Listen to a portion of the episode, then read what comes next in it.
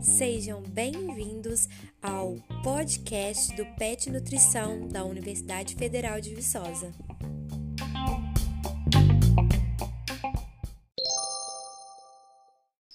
Oi, pessoal, eu sou a Stephanie.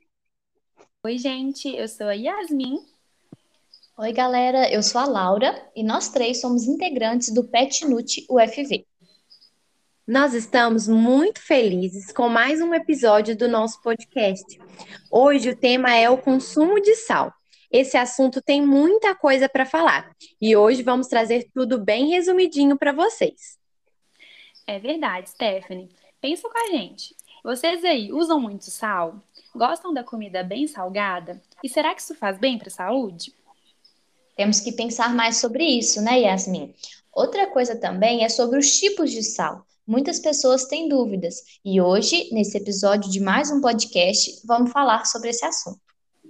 Então, vamos começar? Galera, vocês sabiam que o consumo excessivo de sódio atua como um importante fator de risco para o desenvolvimento de diversas doenças crônicas, como hipertensão arterial, né, a pressão alta, doenças cardiovasculares, né, aquelas doenças é, relacionadas ao coração, doenças renais, síndrome metabólica e até câncer gástrico. Isso assusta, né? Mas é verdade.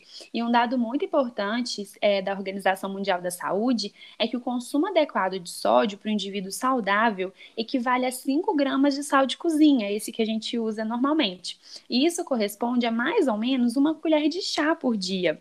Mas conforme alguns estudos e pesquisas, o consumo médio de nós brasileiros de sal, ele chega a 11,4 gramas por dia. Ou seja, a gente consome mais que o dobro da recomendação. Muito alto, né? Demais. Além disso, temos que ficar atentos. Esse mineral não está presente apenas no sal que adicionamos no preparo dos alimentos.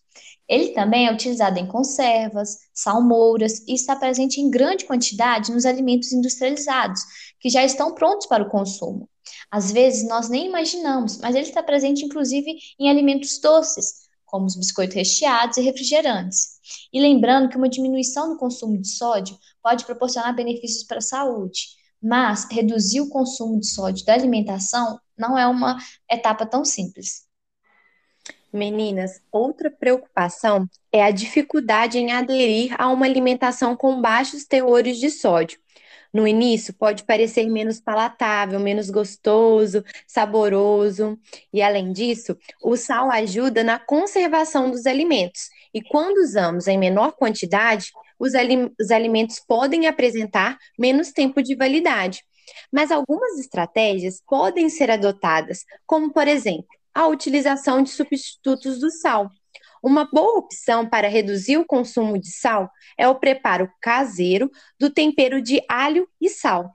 O alho oferece benefícios principalmente devido às suas propriedades antioxidantes, então é tudo de bom. É, uma alternativa é o uso de ervas aromáticas e temperos naturais que a gente pode cultivar em casa mesmo.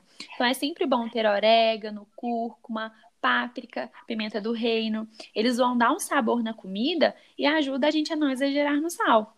Nós temos que ficar atentos ainda com aqueles temperos instantâneos, como temperos prontos de alho e sal e temperos industrializados para saladas ou até mesmo outros alimentos, porque eles não são muito recomendados porque possuem grandes quantidades de sódio, além de outros aditivos.